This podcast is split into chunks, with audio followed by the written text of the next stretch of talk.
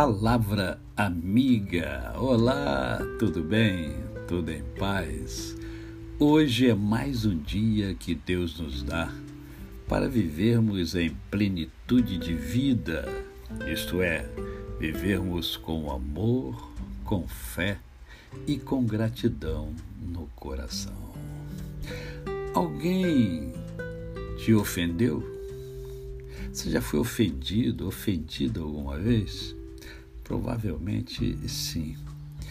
E eu quero compartilhar com você o texto que encontra-se em Provérbios 12, 16, que diz assim: O insensato mostra logo a sua ira, mas o prudente ignora os insultos. Como você reage quando você é ofendido, ofendida? Você controla os seus impulsos ou eles controlam você? Lembre-se, você é o controlador da sua vida.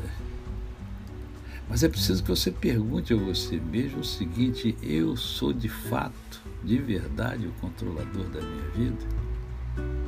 Porque Deus criou você para que você tenha o domínio sobre a sua vida. As suas emoções são controladas por você? Ou você é controlado pelas suas emoções?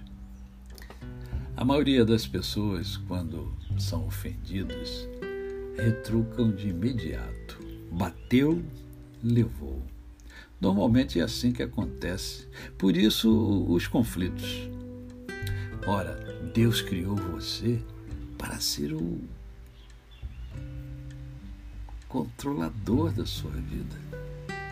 Portanto, você é o responsável pelas suas emoções, pelos seus impulsos, pelos seus pensamentos. Ninguém pode te ofender. Na verdade, você é que escolhe ser ofendido. É, via de regra, é, é quem nos agride, quem nos ofende, quem te ofende, quem te agride, está revelando de fato as suas próprias feridas, os seus problemas, as suas dores. Portanto, quando ofendido, quando ofendida, o que você deve fazer? Você deve avaliar o que dentro de você está fragilizado, está vulnerável.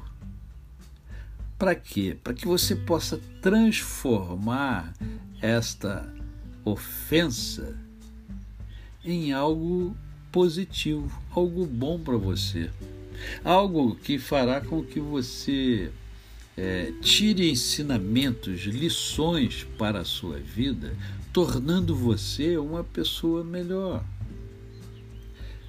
Em segundo lugar, você deve orar pelo ofensor. Por quê? Porque quando ele te ofende, quando ele te agride de alguma forma, é porque ele já foi ferido, ele está machucado.